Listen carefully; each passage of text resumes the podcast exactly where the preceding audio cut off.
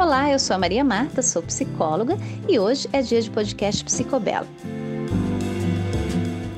Nós vamos tratar aqui de assuntos interessantes que vão impactar no seu comportamento.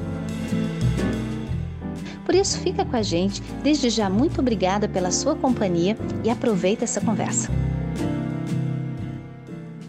Vamos começar mais um podcast Psicobela da série Mulheres Especial Março para mais um post daqueles que já comentei com você aqui a respeito de uma campanha realizada em 2012 da Agenda 12 por 12, homenageando mulheres extraordinárias da nossa cultura. Vamos ao primeiro hoje, abre aspas.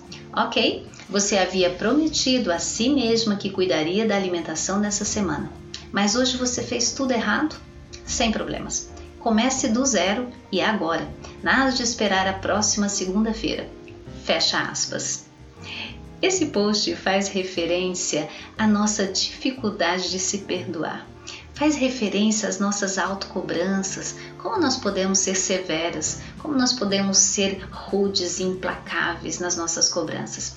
Se por um lado é importante que nós tenhamos responsabilidade, que nós tenhamos compromisso, que nós tenhamos dedicação aos nossos objetivos, às nossas metas, é fundamental também que a gente tenha gentileza com a gente mesmo quando a gente cair, né? Tão natural que nas correrias do dia a dia a gente tropece de alguma forma e quem de nós não enfiou o pé na jaca e fez aquela dieta da forma mais errada possível o dia todo. Quem foi que não esqueceu de algum compromisso? Quem foi que nunca eh, deixou de honrar um compromisso por algum aspecto? Seja porque esqueceu, seja porque estava sobrecarregado, seja porque aconteceu um incidente. Por que se perdoar é tão difícil? Por que a gente quer cumprir as nossas promessas de uma maneira tão ferrenha? Ok, de novo, é super importante autorresponsabilidade, autocompromisso, a gente puxar para a gente aquilo que só nós podemos fazer. Mas tão importante quanto é a nossa capacidade de saber lidar com as nossas falhas.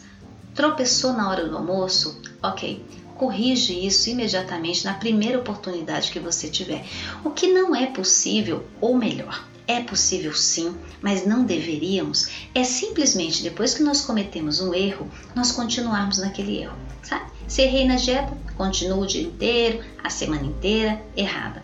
Né? Se errei na forma de agir com alguém, deixo para lá, continuo naquela sintonia, é, permitindo que as coisas continuem caminhando na direção errada, não peço desculpas, não peço perdão, não recomeço. O problema não é a gente cair, o problema não é a gente errar. O problema é a nossa incompetência em se levantar e poder dizer a si mesma: ok, hoje eu tenho razão, fiz tudo errado, mas ok, eu vou ter outra razão fazendo certo da próxima vez. E qual é a próxima vez? A mais breve, a mais próxima oportunidade. Portanto, não dedique muito tempo remoendo, revisando, refazendo aquele caminho que você errou.